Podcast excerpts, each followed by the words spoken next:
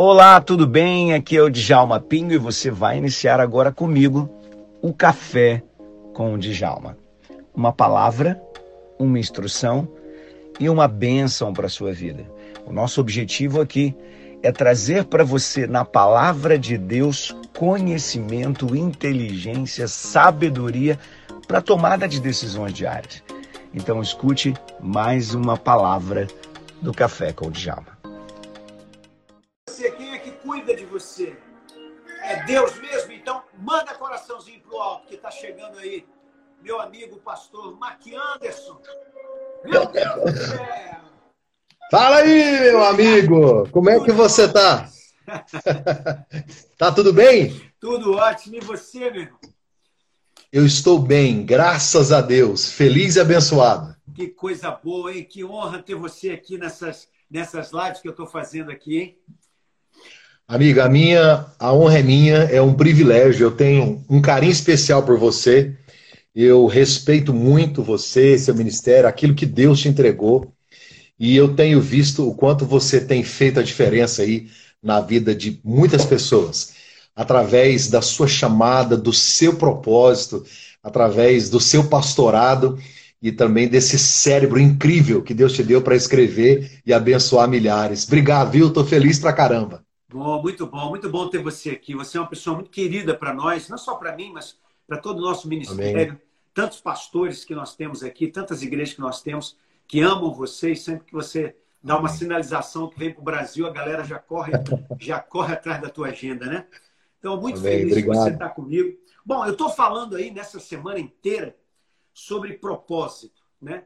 A ideia é a gente tentar ajudar as pessoas, porque eu sei da luta, da luta que eu tive desde porque eu sempre tive esse lado empresarial, aí do lado empresarial tive um chamado, e aí vem aquela luta de vou, vou, vou cuidar da empresa, vou cuidar dos negócios, vou cuidar do meu chamado, enfim. E aí você vai, as coisas vão acontecendo e você vai descobrindo, né, esse esse teu chamado. E eu vejo muita gente me perguntando, Djalma, como é que funciona isso? É, eu, eu não sei se eu sei qual é o meu propósito, eu não sei se eu estou certo não estou, aquelas crises todas. E eu não consigo desassociar vontade de Deus dessa coisa do propósito. Né? Porque eu olho, eu olho para Jesus, ele, é, no seu ensinamento com seus discípulos, eu vejo ele, numa, numa das passagens mais incríveis assim dos seus ensinamentos, ele diz: E eu vos designei para que vades e deis fruto, e o vosso fruto permaneça, para que tudo aquilo que pedides ao Pai em meu nome, ele vou-lo conceda. Então ele faz uma ligação entre sucesso, entre as coisas que Deus vai nos dar e aquele desígnio dele, né? Dizer, eu te enviei. E se você fizer o que eu te enviei, as coisas vão acontecer. Então, eu, eu, eu tenho esse desejo, assim, da gente poder compartilhar. Então, eu chamei um monte de amigos, você é um deles, para a gente poder contar um pouquinho, cada um da sua própria história, de como é que a gente descobriu o propósito e tudo. Por isso, eu te chamei aqui. Meu amigo, é muito importante esse assunto. É, eu também sou muito questionado com relação a isso. Né? As pessoas, como descobrir o meu propósito, pastor? Né? O que, é que Deus quer para a minha vida? E sempre há crises né, existenciais, ministeriais. E crises que vão e vêm, né? Às vezes o cara ele é, é tá bem e de repente ele, ele entra numa noia, ele entra em crise. Será que eu estou fazendo a coisa certa e tal? É, você citou Jesus aí. Jesus era muito precoce com relação a isso. Maria disse para ele aos 12 anos: O que, que você estava fazendo? Onde é que você estava? Falou: Não, quem estava perdido era vocês. Eu não estava perdido. Eu só estava na casa do pai. É o lugar onde eu tinha que estar. Estava de boa, fazendo aquilo que eu vim fazer. A gente estava trocando ideia ali, conversando. Estava todo mundo impressionado com aquilo. Mas a frase para mim célebre de Jesus com relação a isso foi diante de Pilatos. Pilatos falando com ele o que é a verdade, perguntando para ele: Você é o rei dos judeus? Né? Quem é você? E aí, nessa conversa, eu disse assim: para isto eu vim. Para isto eu vim, né? Quando lá na sinagoga, lá em Nazaré, também ele vai ler, Isaías ele disse é, que ele, ele veio, eu vim para. Aí ele diz: vim para dar vista aos cegos, eu vim para. É uma consciência de propósito tão incrível, tão extraordinária. Eu acho que todo mundo deveria ter, né? A Bíblia começa falando de propósito desde lá do Éden, desde o jardim. Então, Deus, antes de criar Adão, Deus cria o Éden e cria os animais. Depois Deus cria Adão e diz: agora você cuida do Éden e você dê nome aos animais. Então, o propósito ele vem antes da criação, né? Ele precede a criação. Então, Deus primeiro ele tem uma ideia, ele tem um propósito, ele tem um destino e depois ele nos insere nisso aí. Nós somos como uma semente, eu imagino, que a gente já tem dentro de nós tudo aquilo que Deus gostaria que eclodisse, né, que gerasse, que viesse à tona assim que nós existimos. Ele não comete erros. Então acredito que a gente acaba sendo resposta da oração de alguém. Sempre digo que a nossa existência é a evidência de que essa geração precisa de algo que Deus já colocou em nós. O problema de muita gente, pastor, meu amigo Djalma, é que as pessoas talvez procurem o propósito fora de si, ou procura em outras coisas, hum. sabe? Fica olhando para a rede social, é, acompanhando. Será que eu nasci para ser igual ou esse ou aquele? Não.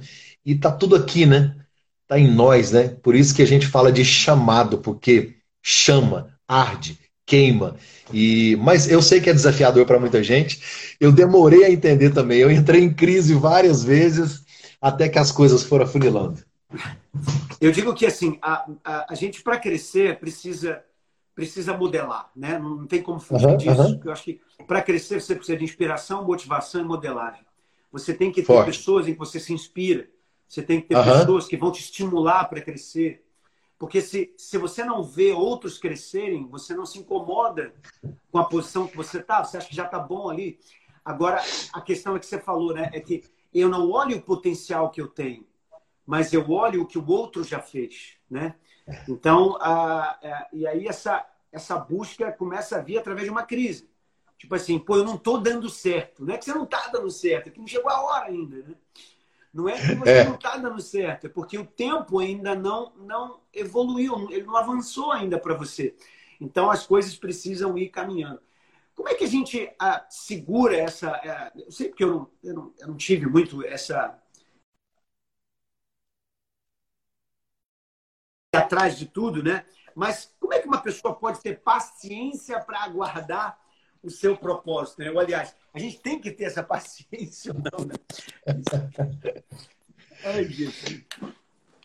É, é, na, é, nós, nós é, o ser humano, o ser humano, em regra geral, ele é impaciente, né? É. Ele é impaciente. Então nós temos dificuldade de aguardar esse tempo, aguardar esse momento, esperar o tempo certo para poder exercer aquilo para que Deus nos determinou. Deus é um Deus de propósito. Tudo na Bíblia é intencional. Você percebe que é, é, é proposital, né? As coisas não acontecem ao acaso. Tudo tem um propósito, tudo é intencional. E eu sei que para nós também há um plano, há um projeto nesse sentido, como o próprio Salmo 139 diz isso. Agora, eu acho que as pessoas precisam ter paciência e parar de usar outras pessoas como comparação e passar a utilizar como uma inspiração. Porque as outras histórias, os outros legados, eles existem justamente como um impulso para nós. Tipo assim, se o pastor de Jalma conseguiu, então eu não quero ser igual a ele. Ele só é uma referência para que eu também consiga. Então, é, é, eu sempre digo que a comparação é a mãe da frustração. Hum. Então, é, é, não adianta eu querer comparar o meu ministério com o do pastor Djalma. A, a, a, eu, eu, poderia muito bem é, me desenvolver em alguma área da minha vida e até tentar fazer o que o pastor Djalma faz, mas eu jamais faria brilhantemente como ele, sendo ele um indivíduo único, especial, que tem os seus dons, suas habilidades e que e foi amadurecido no tempo para poder gerar o que gera hoje. E ninguém amadurece sorrindo. Então, existem processos, e o seu processo foi diferente do meu. Eu demorei muito, muito, muito para entender que eu precisava é, estudar mais e ler mais na área de família, na área de casais, eu quase que fui empurrado para isso. Conta um pouquinho disso para gente, assim, porque eu me lembro que é, quando, até a primeira vez, uma das primeiras vezes que você veio para o nosso ministério, né, foi lá na Barra onde eu pastoreava que você você ministrou para jovens para gente, né?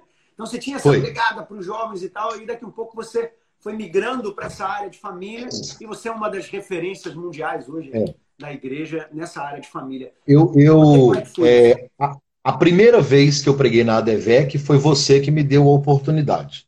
Então, me levou na ADVEC da Barra e foi a primeira vez que eu preguei numa ADVEC. Então a porta se abriu. Eu louvo a Deus por isso, porque para mim foi extraordinário.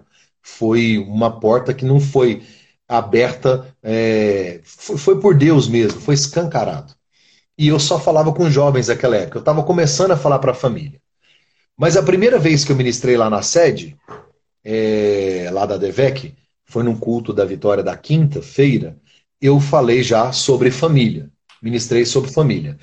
É, eu estive, naquele mesmo ano que eu ministrei lá na sede, eu estive num evento do pastor Josué Gonçalves.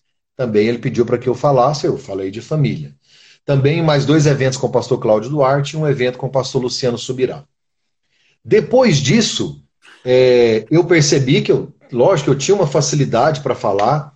Os jovens que eu falei, eles cresceram também. A minha. A, a, a, casa, porque os... jovem, o jovem casa, né? Então, é, nesse, nesse Sim, porque tempo... é, eu, eu comecei, é, eu já estava falando com jovens há tipo oito anos, quase dez anos, falando só com jovens. Nesse período Quer que dizer, casou, tá, tá sofrendo. os primeiros que eu falei já estavam tendo filhos.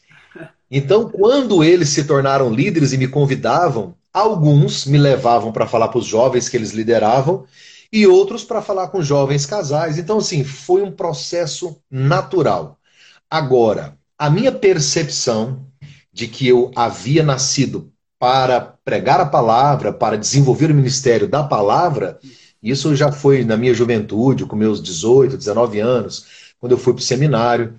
Só que eu não queria deixar o trabalho, eu queria ainda seguir uma carreira secular, eu trabalhei em multinacional, eu fiz administração de empresas, eu trabalhei em escritórios, eu, eu fiz de tudo, eu tentei correr e fugir. Eu costumo dizer que um dos primeiros sinais da chamada de Deus é a fuga, né? Se o cara, quando ele quiser dar uma, uma escapulida, pode ir atrás, que pode correr, que tem é alguma doeu, coisa né? ali a mais. Se ele fugiu é porque doeu. Se ele fugiu é porque ele entende o peso que é isso, né? A, a, a responsabilidade eu tava, do, eu tava numa live ontem, Eu estava numa live ontem com o nosso amigo ah. Rafael Bittencourt, né? Que está fazendo um trabalho maravilhoso é, no YouTube, né? E aí eu estava numa live com ele e tal, e aí tinha uma pessoa na live com ele, eu nem, eu nem sei se ele está aqui hoje com a gente, mas acho que o nome é Cristiano, o nome dele. É, eu vou até não, porque eu, eu, toda hora eu via ele comentar, né? Mas ele falava e falava, e parecia ser um ateu, mas batendo tanto na gente, batendo tanto. Isso aí não tem nada a ver. Isso aí, religião é, é, atrapalha todo mundo. E pá, e batia, batia. Aí quando acabou a live, a gente estava conversando sobre isso. Né? E, e, e eu, eu falei para o Rafael, Rafael, já fui assim, igual esse cara.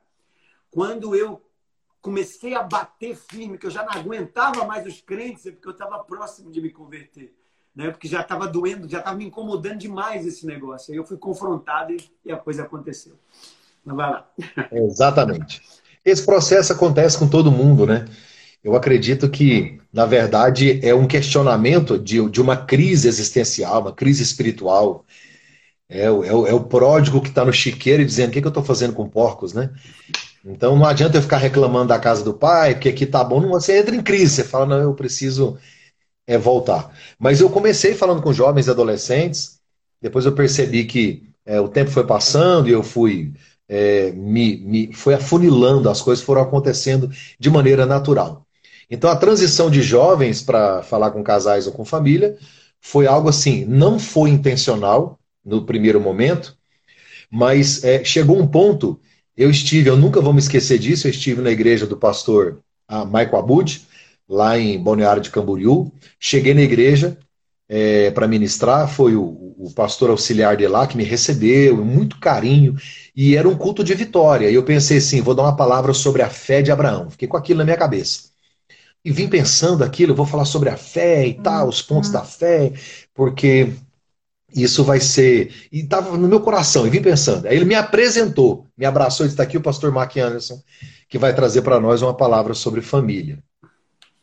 E me entregou o microfone. Foi aí que caiu a ficha. É como se Deus me dissesse: você não entendeu ainda. É, na verdade, eu posso ainda falar com jovens, eu posso voltar a falar com jovens, eu posso mudar o meu, sei lá, o meu assunto, se Deus assim permitir. Mas você percebe que Deus te levanta para um tempo é. para você cumprir um propósito dentro da. É como se Deus te trouxesse para solucionar uma dor. Hum. Então você se torna um, um, um, resolvedor de problemas, né? E é isso que te faz relevante. Aquilo que você anseia em fazer o tempo todo, 24 horas, que não se cansa, aquilo que queima, aquilo que arde, independente se tem dinheiro ou não.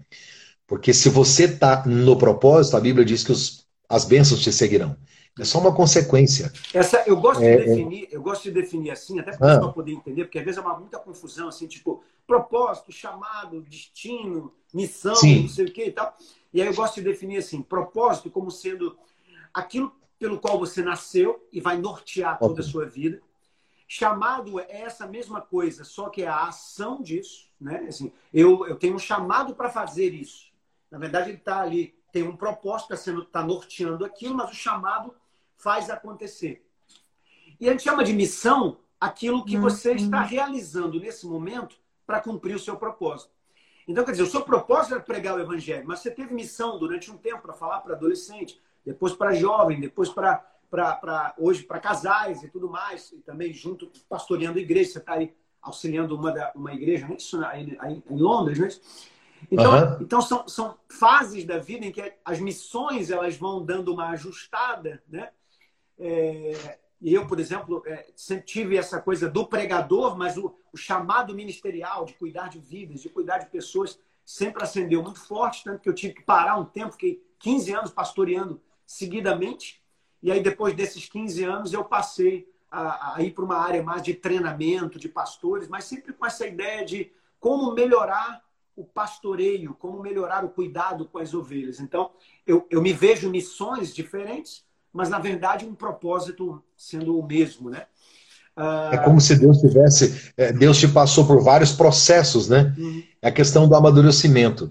É, como que você vai ensinar para pastores se você não foi um pastor? Eu não passei por isso. Não é, é não, não é uma questão de conhecimento. Uhum. O conhecimento você adquire. É só uma questão de autoridade.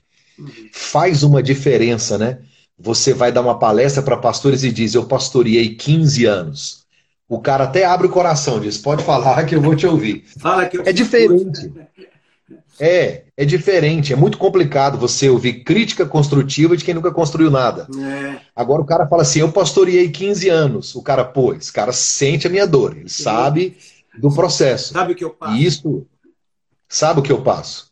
Eu tenho... Agora, muito, nós estamos Estamos falando de propósito, e lógico que tem a ver com, também com o chamado propósito ministerial. E muita gente entra em crise porque pensa assim: ah, pastor, tem que deixar tudo então para pregar o evangelho. Será que meu propósito é ministerial? Nem todos têm uma chamada específica nesse sentido. Lógico que o ID e pregar é para todo mundo, todo mundo tem que ser servo, tem que ser discípulo, essas coisas que a gente sabe do evangelho. Mas um cara que para mim revolucionou e foi na reforma protestante, que foi Calvino, ele saiu da França, foi teve que sair fugido de lá porque o processo de perseguição estava grande. E ele vai para Genebra. E aí ele tem uma ideia brilhante. E essa é uma ideia que, que, que, que persevera até hoje. Ele fundou a primeira universidade pública. Está lá em Genebra ainda. O cara fundou a primeira universidade pública. Qual que era a mentalidade de Calvino? Você vai ser médico, porque Deus te chamou para ser médico. E você vai ser um médico pregador um médico missionário. Entrou no seu consultório, recebe receita, atendimento e Bíblia. Então você vai ser um economista. E todas as pessoas que você tiver contato, você vai usar as suas habilidades, você vai usar a sua vocação profissional e através da sua vocação profissional, você vai levar o evangelho, pregar a palavra. Essa era a intenção e eu acho essa ideia extraordinária. Foi. Porque eu não preciso só, eu não dependo do altar, né? Eu posso fazer da minha vida um altar, né? Eu não preciso subir para pregar. Eu posso ser, como diz Paulo, uma carta aberta e lida. Eu posso ser a mensagem. Uhum. É, eu, eu, vi, é, tem alguns pregadores que inclusive pregam sobre isso, né? Sobre os sete montes, né? Aquela coisa toda, porque cada um tem, tem uma qualificação e Deus chama muito pela qualificação. Você vê que ele pegou Pedro, disse: Eu vou te fazer um pescador de homens. Então ele, ele sempre que ele via alguém com a sua aptidão, ele aproveitava aquilo para que aquilo fosse colocado, colocado no REM. Quer dizer, o propósito está aqui em cima, mas de acordo com a capacitação da pessoa, ela é usada conforme aquela, aqueles talentos que ele vai angariando ali em relação à vida. Então, achei, achei bem interessante. Quando eu escrevi meu livro, ele é, na verdade, ele é o, o, a minha tese de doutorado, onde eu analisei ah, como Jesus treinou os seus discípulos. Então, eu vi quatro, quatro pilares do treinamento de Jesus que eram que são os, os pilares da vida. Isso funciona em qualquer, em qualquer coisa, tanto na empresa, quanto na vida pessoal, quanto na fase é, assim, de, de crescimento e desenvolvimento. Uhum. Que é o seguinte: o autoconhecimento. Quer dizer, primeiro eu preciso me conhecer, tem que saber quem eu sou, tem que saber como é que eu funciono, minha mente, coração, alma, espírito. Depois ah. eu tenho que conhecer onde eu estou inserido, quer dizer, o conhecimento do, do, do, do, externo, holístico, enfim, seja lá o nome que for. Depois que eu me conheço e conheço onde eu estou inserido, eu tenho que assumir uma missão. Eu tenho que aceitar que eu tenho uma missão dentro desse cenário todo, de quem eu sou e do que o mundo é, ou aonde eu estou inserido. E depois que eu assumo a minha missão, eu me especializo nela e me torno mestre. Então isso acontece com a criança que vira adolescente, que vira jovem, que descobre a sua profissão e vai se transformar num, num doutor, num, num mestre. Isso acontece com um funcionário que chega novo na empresa que vai conhecer o seu trabalho, o mercado de trabalho, assume uma gerência, supervisão, depois vira diretor. Quer dizer, isso funciona em qualquer área. O cara que vai casar, que tem que se conhecer, que tem que conhecer a esposa, que se junta numa missão de casado, depois vai fazer filhos e treinar seus filhos para serem alguém na vida. Então, essa roda, ela funciona, né? E, e, e por isso tem o seu tempo. Então, a pessoa, às vezes, ela, ela mal se descobriu, ela já quer ter um propósito, assumir um trabalho, já sair treinando pessoas quando nem mesmo ela conhece nada. Então, é bota aí o. Você, você percebe isso, você percebe isso na Bíblia, né? Então, Mo, Moisés sai do Egito com 80 anos. E, e, e vai, e vai para o deserto viver seus 40 para depois começar. Então, o apóstolo Paulo, no capítulo 9 de Atos, ele converte. Mas ele só vai assumir as primeiras viagens mesmo 10 anos depois. É. Davi ele recebe a unção adolescente, mas até chegar e assumir o reinado não só de Hebron, mas Israel todo. Então, assim, não dá para pular o processo. Eu até escrevi aqui no computador, porque eu, eu, quero, eu quero ter isso para eu poder falar com outras pessoas. Autoconhecimento, sabe? Conhecer o ambiente, assumir a missão e depois se especializar nela. Só que as pessoas querem é, pular o, o, as etapas, né, os ciclos, os processos. E com relação a propósito, não tem milagre, é processo. Não há um milagre, não é uma varinha de condão. Eu acho Deus lindo nisso. Ele poderia muito bem, com um start, né, revolucionar e transformar, mas ele respeita nossos processos. Ele nunca vai nos dar algo que a gente não consegue suportar. Então, de repente, eu falei aqui de Moisés. Moisés ele tinha consciência que era o libertador. Ele sabia disso. Ele já sabia que ele seria o libertador. Orientação de Deus, orientação dos pais e tal, ele já sabia da história. Então ele mata o egípcio. Então, ele quer ser o libertador, do jeito dele, antes da hora. Então tem muita gente que mete os pés pelas mãos e acaba se inserindo no ambiente ou no contexto, sem autoconhecimento, sem se especializar na missão, e aí se frustra e depois ainda põe a culpa em Deus ainda. Esse lance de Moisés é muito interessante, né? Porque uh, Deus leva eles para o deserto, deixa eles completamente uhum. vulnerável e aí entrega a lei na mão dele, entrega a lei na mão deles, né?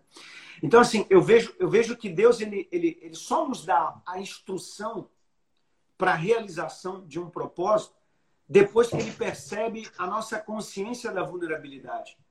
Quer dizer, porque se eu, não, se, eu, se eu não entender que eu sou vulnerável e que preciso de Deus, eu vou agir do meu próprio jeito, como Moisés, que você citou é. muito bem aí. Então, uma das coisas principais é exatamente isso. Quando Jesus falou para Pedro, quando Pedro estava para assumir o ministério dele, Jesus falou para Pedro: Olha, quando você amadurecer, outro vai te pegar pela mão e vai te conduzir. Só quando você se sentir velho para fazer, é, é, é, vulnerável, aí o Espírito Santo vai te conduzir e vai realizar. Estava falando sobre essa ação do Espírito Santo. E às vezes eu vejo isso, a maturidade cristã é diferente da maturidade na vida. Na maturidade na vida, a gente passa a fazer do nosso jeito. A maturidade cristã é deixar de fazer do nosso jeito para que o Espírito Santo conduza, né? Então eu acho, acho muito interessante isso que você falou de Moisés, né? Porque quando Moisés foi para o deserto, ele falou: e agora? O que, que eu faço com esse povo no deserto? A partir dali ele passou a ser o libertador. É, você só saberá que Deus é tudo que você precisa quando Deus for tudo que você tiver. Yeah. Então, é, quem, quem, quem guardou o maná apodreceu.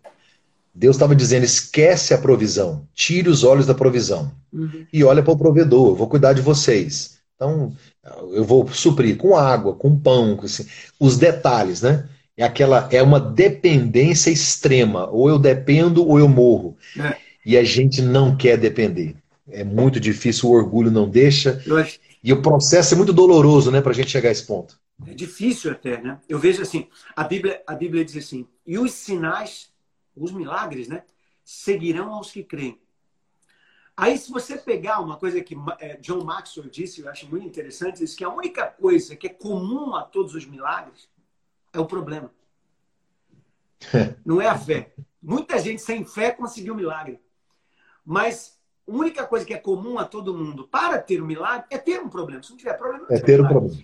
Então, quando você pensa assim, tipo, os sinais seguirão os que creem, o que está dizendo é o seguinte: os problemas vão vir com os que creem para que os milagres aconteçam. E aí a pessoa ela quer, ela quer chegar num estágio, né, aqui em cima de realizações com Deus, sem ter passado pelas experiências, né? E eu acho que as experiências fazem parte desse processo e é uma parte muito, muito importante, né? É, esse amadurecimento aqui vai te dar o entendimento. Primeiro, e quando, quando Deus pede Isaac, para Abraão, na verdade, Deus não quer Isaac, Deus quer Abraão. Hum. Só que Deus já sabe o resultado. Quando Deus faz um pedido exagerado, mata o menino, mata o seu próprio filho. Na verdade, é Abraão que está se conhecendo ali. É, é ele que está entendendo a força da sua própria fé. Não tem como você ter um autoconhecimento sem a vivência, sem as experiências. Sim. É o que eu disse: ninguém amadurece sorrindo. E aí, o apóstolo Pedro vai dizer na sua primeira carta: depois de haver sofrido um pouco, Deus vos fortalecerá, Deus vos animará e tal. E aí tem uma palavra lá que significa alicerce. É como se Deus, tipo assim, sem sofrimento, não tem como você construir uma base, um alicerce. Então, esse autoconhecimento só vem com as crises, com os problemas, é, com as circunstâncias. Da... Quando Deus não muda a circunstância, é porque Ele está usando ela para mudar a gente.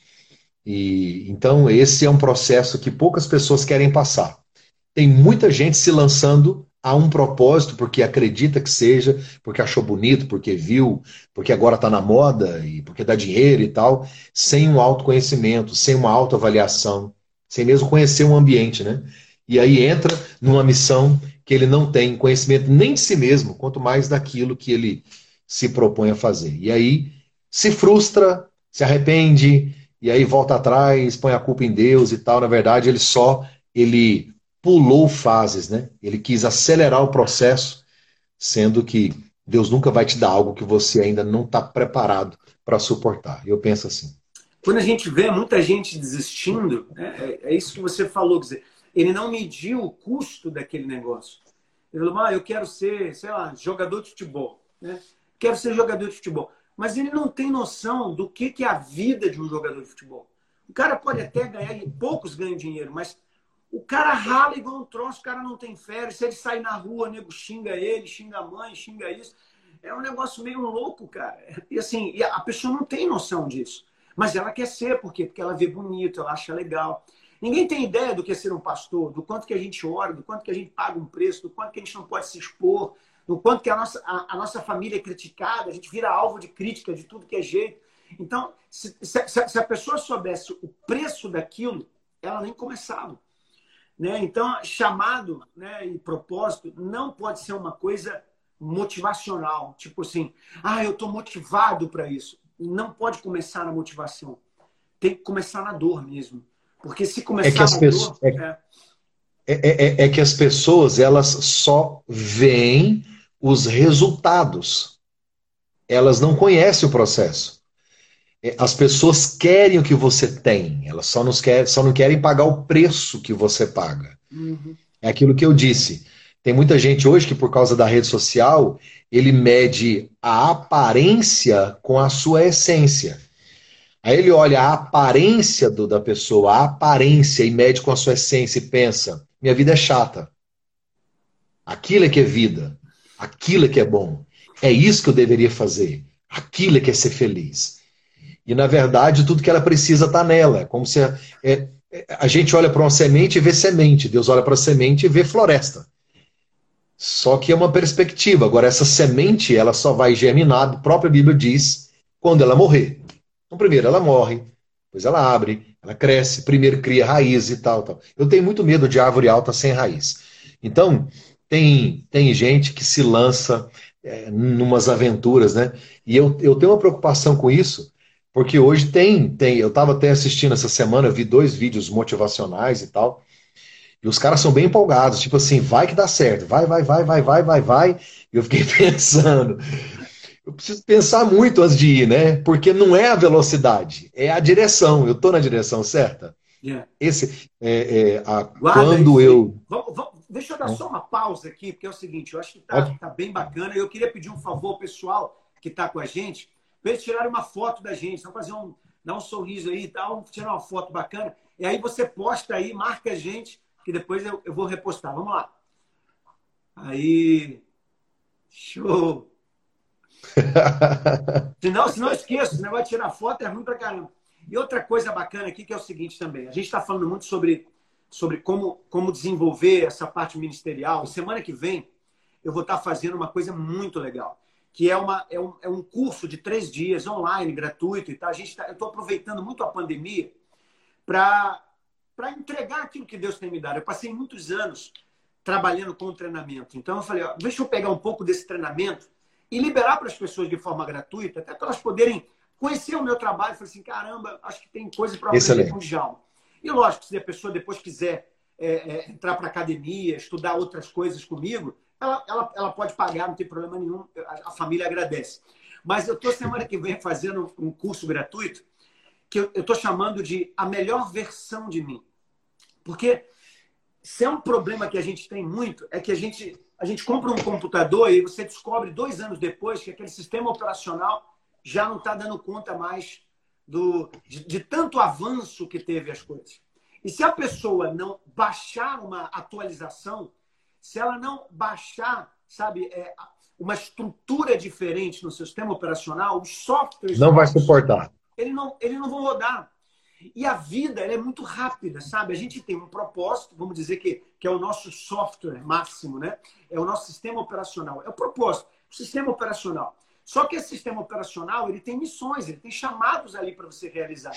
Só que se você não estiver preparado mentalmente, se você não estiver preparado emocionalmente, se você não estiver preparado no sentido de conhecer para onde você está indo, como você falou, essa pessoa se perde no meio do caminho, ela desiste.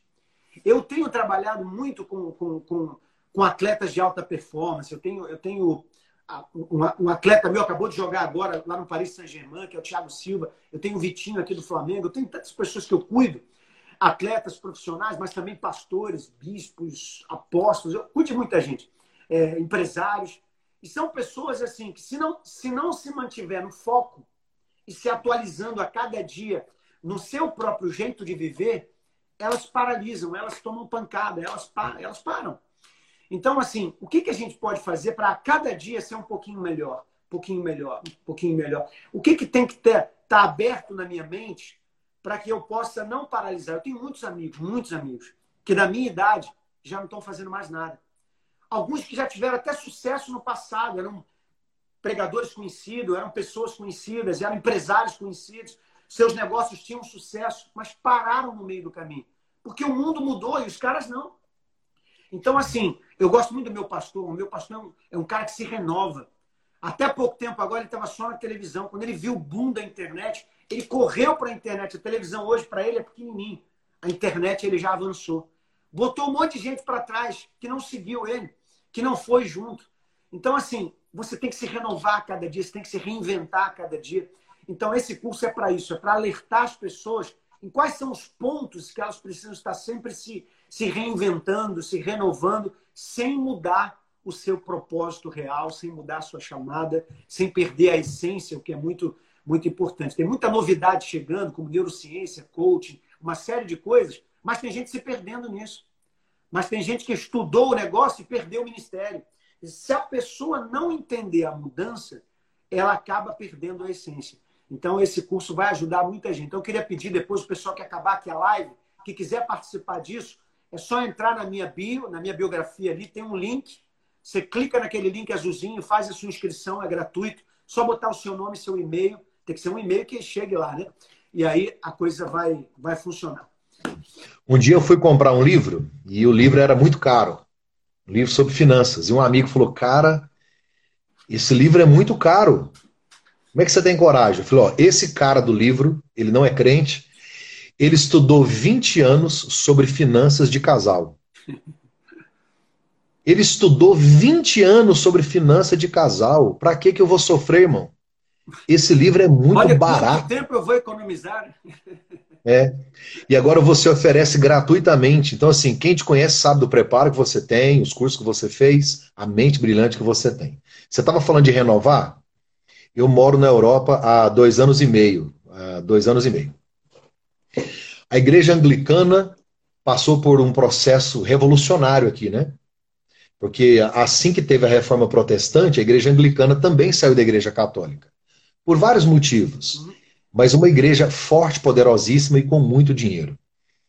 Então nós temos da igreja anglicana é, exemplos do próprio John Wesley, que saiu da anglicana e criou o metodismo e tal. Mas, a gente os sabe anglicanos, disso. puritanos, foram quem, quem, quem depois foi para os Estados Unidos e abriu a Harvard, Yale e tantas outras universidades. Lá. Sim, sem falar nos Estados Unidos, né? É. Qual que é a diferença da igreja anglicana que ficou com a igreja cristã que permaneceu nos Estados Unidos? É que lá eles se renovaram. Tem igrejas gigantes hoje nos Estados Unidos. A igreja anglicana valorizou tanto, tanto, tanto, tanto o sistema então, nessa cadeira, fulano senta, nessa não pode, para entrar tem que ser assim, tem que vestir assim, tem que sentar assim, tem que virar assim. A estrutura foi valorizada ao ponto de que hoje as, tem igrejas aqui que eu paro para tirar foto, que parece coisa de filme. São extraordinárias. Só não tem ninguém. Não eu tem já, ninguém. Não tem, não tem gente. Eu tomei susto. O pessoal que para na é. porta, tem horário para. Só tem a igreja. É o, é o que você falou, é questão de, da renovação.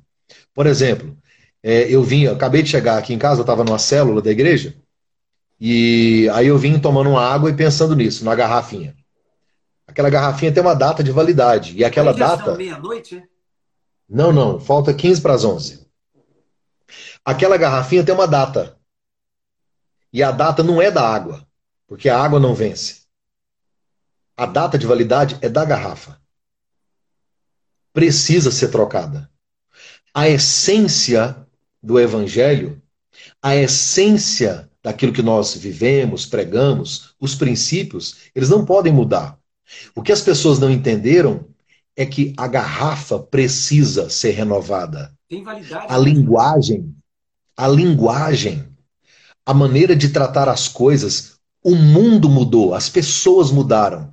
E eu percebo que tem algumas pessoas que eles não perderam a sua essência, só que não consegue mudar a linguagem, não consegue contextualizar, não consegue atualizar, ou seja, não se conecta. Eu sou brasileiro, vivo aqui. Se eu não falar inglês, se eu só falo português, eu vou sofrer muito, porque a minha linguagem não conecta com a outra linguagem. Então, e eu percebo muito isso hoje, que as pessoas, elas, é, algumas pessoas ficaram para trás porque não valorizaram só a essência, se apegaram à garrafa uhum. e estão com ela até hoje. E a Europa é um exemplo disso. Centenas, centenas, centenas, centenas de igrejas vazias, sem ninguém, um lugar aqui. A igreja, para você ter uma ideia, do grande avivamento no país de Gales, uhum. que foi em 1904, que foi revolução, foi mais 100 mil almas. Os bares fecharam, o teatro fechou,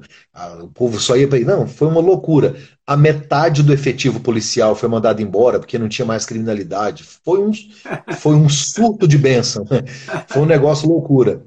A igreja lá, agora que eles compraram ela de volta para fazer um museu, tinha sido vendida para um, um pub, era um, um bar, a igreja. Então, assim, e o avivamento passou e eles valorizaram a estrutura, a igreja, as coisas, o jeito da, da roupa do sistema, bispo né? tudo e tal. É, o sistema. E perderam a atualização, a contextualização das coisas. Essa pandemia nos ensinou muito a respeito disso, né, pastor? Muita coisa. Nós estamos aqui fazendo live, igrejas que nem pensavam nisso estão inseridas. Foi meio forçado, mas eu acho que foi de Deus esse processo para que o evangelho se divulgasse cada vez mais. Eu, eu acredito assim, eu tenho falado isso para alguns amigos. Muitos amigos meus, eles não, eles não acreditavam nesse processo de, de pastoreio via internet. E muitos ainda estão assustados, assim, por quê? Porque o povo não voltou todo para a igreja. Ainda tem muita gente com medo de sair de casa. E ela vai se acostumando com aquele processo. Isso é ruim, eu estou te falando até nessa minha parte mais de neurocientista. Porque quando você junta as pessoas, você tem um hormônio chamado é, ocitocina, que é o hormônio do amor, que isso causa né, aquele sentimento de pertencimento, apertar a mão, ósculos santos, que antigamente né, a igreja falava. Isso é muito importante, você estar tá juntinho, pertinho, abraçar, beijar, porque isso causa uma unidade muito forte. E o vídeo você não tem como, como produzir não esse tem. hormônio. É. é uma coisa mais mental, né? Então isso atrapalha um pouco. Mas nós vamos chegar a um momento em que não vai ter solução, não vai ter jeito. E aqueles que souberem aproveitar isso aqui, suas igrejas vão crescer muito mais. Porque, por exemplo, fazer células é muito difícil. Muito difícil. Você deslocar as pessoas, todo mundo para casa uma da outra, maravilhoso. Mas tem um pessoal que já começou a fazer célula pela internet. Então, eles se reúnem na igreja num dia do culto, mas durante a semana já está fazendo encontros pela internet, porque a internet é mais fácil. Então eu consigo reunir meia hora, 40 minutos, uma hora pela internet, ao invés de ser live, eu junto com o meu grupo e crio uma unidade de crescimento ali. E depois eu tenho o culto na igreja onde a gente vai se juntar e vai. Então assim existem várias estratégias já sendo utilizadas, né? Discipulado pela internet. Tem pessoas que você não, não consegue levar a pessoa todo dia para a igreja. É difícil. A pessoa que trabalha muito, ainda mais no mundo de hoje que é muito agitado, mas você consegue marcar um dia com ela, ó, vamos fazer 40 minutos, eu e você, um discipulado, pega a sua Bíblia e tal, tal hora a gente vai se encontrar. Legal. Pô, e o discipulado acontece ali pela, pela internet, então tem muitas estratégias acontecendo e, e assim, deu uma virada. Nós estamos falando de propósito e eu tenho um amigo que ele trabalha com, com redes sociais e ele auxilia igrejas em plataformas, em transmissão, ele sempre fez isso, só que era muito, era muito limitado antigamente. É, quando eu falo antigamente, assim, um tempo, ele, ele, começou a estudar e tentando, mas parece que não era muito entendido esse processo. Quando a pandemia chegou, e aí as pessoas desesperadamente começaram a procurar ele. Então, assim, igrejas que já eram assim, é, de, um, de um porte médio, médio grande, que não faziam trabalho. E aí pegaram duas ou três pessoas e colocaram para fazer curso com esse cara. Hoje ele está com 560 alunos online. Cada aluno desse é de uma igreja diferente, ele está treinando os caras e tal. Que legal, que legal. E aí, e aí um dia ele me ligou. Ele falou assim, pastor, é, eu descobri uma coisa. Eu sempre tive crise com isso. Porque eu queria ir para o altar pregar, mas ao mesmo tempo me consumia e me, me dava aquele, aquela chama desesperadora de ver as coisas funcionar na internet, na rede social. E, e aí ele falou para mim: se eu descobrir uma coisa, o meu ministério é digital. Cara, isso foi assim. Eu falei: olha, é, é, isso é propósito. Ele descobriu que ele podia unir o que ele tem facilidade, a habilidade dele, todo o autoconhecimento o que ele estudou, o que ele preparou para divulgar o evangelho, para incentivar as pessoas a, a, a, digitalizar né, aquilo que não conseguiu mais fazer. Muitas igrejas que você prega, eu prego, explodiram no Brasil por causa do digital. Exatamente. Wilson, né, vários United, várias igrejas estão crescendo e abrindo. E, né, por causa do mundo digital. Elas não eram conhecidas e, e, e, e nem seriam, porque elas não são grandes. Mas elas entraram, elas acessaram, e a juventude né, vai pegando aquilo ali. Lógico que elas vieram também sabendo qual é o público dela, a gente chama de persona, né? Elas descobriram que o público dela era um público jovem e começou a ter uma linguagem jovem. Como é que esse jovem é, é assiste culto pela internet? Ah, é um estilo Hilson. Então vamos botar a nossa igreja estilo Hilson. E aquele Pronto. estilo colou no, no jovem que estava ali já sendo alimentado por, aquela, por aquele estilo, né? E aí as outras têm que vir se acomodando, né? Se arrumando para poder é, é, ter um, algum avanço nessa área também. Verdade, concordo com você. Mas é extraordinário. Eu acho que nessas, nessas transformações e revoluções que estão acontecendo agora, muitas pessoas começaram a identificar o seu propósito, identificar aquilo que, que Deus tem ardido no coração delas para fazer, para se mover e tal. É, eu me lembro que eu trabalhava numa empresa, eu pregava também, mas o meu foco era mais o trabalho. Eu, eu queria alcançar mais posições lá dentro, eu queria ganhar mais dinheiro, aquilo que é normal de todo ser humano e tal. Mas um dia o Espírito Santo falou muito forte ao meu coração que falou: olha, o pior fracasso é você fazer sucesso onde Deus não te colocou. Uhum. Então, é, é, é, é, né? Você fica escravizado. É, é, é um sucesso que te escraviza, não gera vida, não, não te traz uma realização é, em todos os aspectos, né? E isso eu só fui aprender com o tempo, só fui entender, mas eu ficava espelhando nos amigos, no ciclo de amizades, o fulano conseguiu, o fulano também tem, uh, ah, para eu ter uma casa assim, para eu ter isso, para eu ter aquilo. E depois que eu me desvinculei disso, que eu entendi que a, a, é, a provisão segue o propósito, né? Então, porque é provisão. É provisão. Então você tem uma visão, aí vem a provisão. A provisão, ela segue o propósito. Então, se você estiver no lugar certo, fazendo a coisa certa, que gere vida, aquilo vai te trazer dividendos que não tem dinheiro, não tem nada, não tem nada que pague. É uma realização que, que você não consegue explicar ela, né? Todos os grandes avivamentos, eles, eles surgiram é, quando a igreja saiu do modelo. É interessante é. isso. Né? Se for analisando Foi. todos os avivamentos, eu estudando sobre isso uma vez que eu fui fazer. Lembra dos Aviva que a gente tinha aqui? Aviva, uhum. Aviva Barra, Aviva Recreio, Aviva. Aí eu fui estudar sobre avivamento para poder, em cada dia, eu, eu soltar um, um, uma história de um avivamento, né? E aí eu, eu, uma coisa que eu observei foi isso. Toda vez que a igreja ousou mudar um pouquinho o modelo, seja porque orou mais, seja porque montou uma torre de oração, ou porque evangelizou na rua, ou porque resolveu orar mais do que aquelas duas horas de culto, toda vez que ela ousou fazer diferente. Então fica um alerta aqui, até pedir a cada uma das pessoas que estão aqui com a gente, né, que você anote todos esses dados, que são dicas preciosas que a gente está dando. Né? É uma live educativa, a ideia nossa aqui é justamente educar você ao seu propósito. Pegue essas chaves. A provisão, acompanha o propósito. E outra coisa importante, saia do modelo. Não, não, não, não olhe para uma pessoa e dizer, aquele cara está fazendo, eu vou fazer igual a ele. Não, faça melhor do que ele. Faça diferente do que ele.